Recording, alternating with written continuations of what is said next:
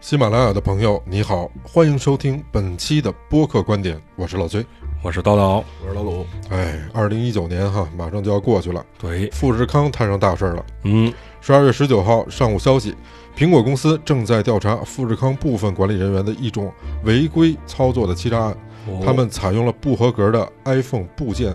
组装 iPhone 出售，三嗯年的时间，涉案金额高达四千两百万美金。对，简单的说就是把好件儿换成坏件儿，然后把好件儿拿出去卖。哎，这事儿也不新鲜啊，之前有过说报道，这个几年前，嗯，呃，中国一个知名网红企业家，具体嗯名字咱就不提了，对，曾经在一个直播节目上嗯质问过一个有维修业务的人：嗯你如何保证你的苹果原配件儿嗯，保证全新、嗯保证合格、保保证原装？对，对，这个是做不到的，因为苹果不售卖第三方，不不把自己的原配件售卖给第三方。对，所以嗯所其以实你他在来的东西要么存在质量问题或者假冒，嗯，只要他敢确定这个是原版的，是质量合格的，那就是盗窃。都那是么灰色渠道。对。那么这条信这这条新闻出来之后，我们是因为我们有可能在非法渠道获得了正品的苹果配件而高兴，还是为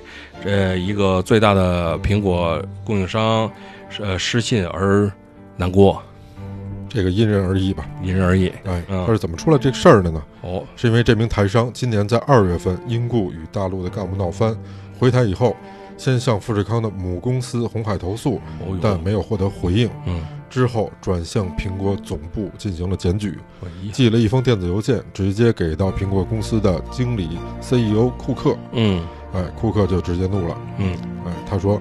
呃，为了搜集证据，我花了很多时间，并安排秘密人员进入了富士康。在过去的几年中，流出市场的许多手机组件已经被收购，这已严重影响了苹果的利益，嗯每年损失三十多亿美金。嗯，每年损失三十多亿美金。对，直接的苹果损失是三十多亿美金。哎呦，啊，他举最新的 iPhone XS 为例，相关的组件大多数在富士康的郑州工厂组装，嗯良品率是百分之九十三，也就是说有百分之七的不良品。嗯，依规定，这些不良品需要被销毁，但他的团队却用门路拿到被销毁的不良品，经简单整理就可以变成良品，转售牟利。作为 iPhone XR 的用户，我很高兴。啊，就是在几年前，像刚才老鲁说的，有一次著名的现场直播的网上辩论会，对对，曾经也提到过这样的问题嗯啊。这个辩论的双方甲质疑乙说，那苹果公司没有官方的出零配件的渠道，你的